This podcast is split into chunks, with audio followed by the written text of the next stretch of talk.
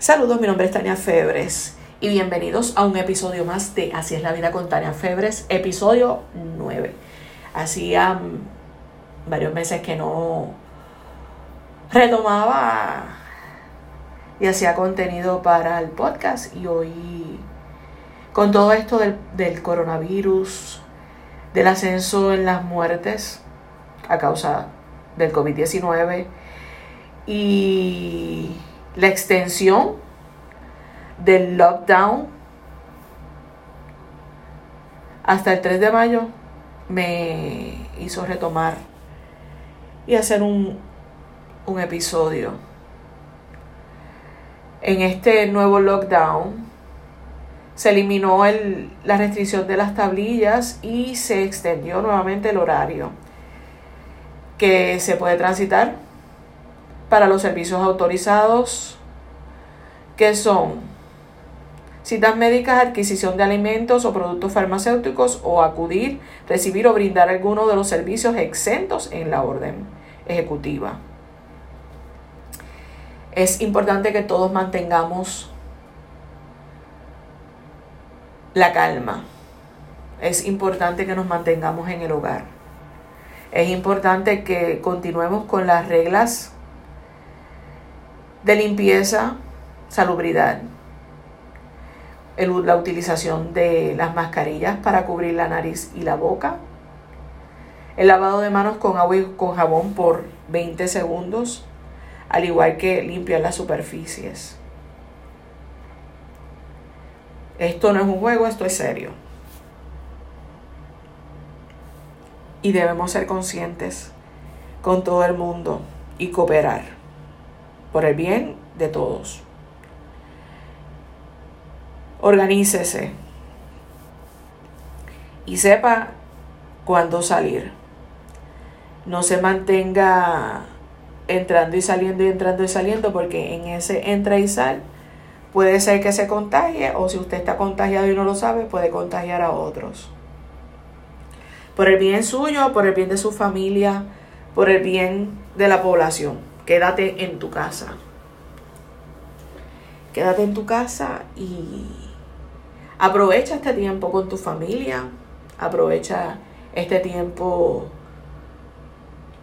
para ordenar el hogar, para hacer pequeños proyectos en la casa, para hacer visitas telefónicas, videochats y todas estas cosas. Con la boca es un mamey, como decimos nosotros, pero lamentablemente y redundo por el bien de todos. Es importante quedarse en la casa. Recuerde que ya esto de las personas mayores, los niños,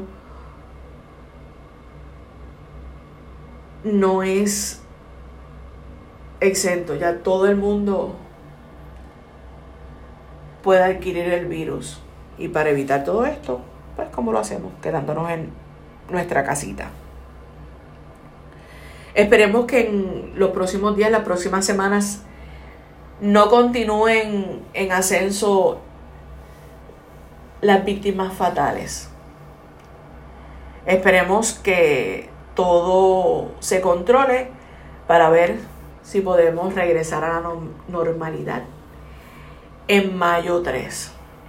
Qué triste sería este Día de Madres estando separados de nuestras madres. Gracias a Dios yo tengo la mía cerca. Y sería bien duro para mí el no poder compartir con ella el Día de Madres.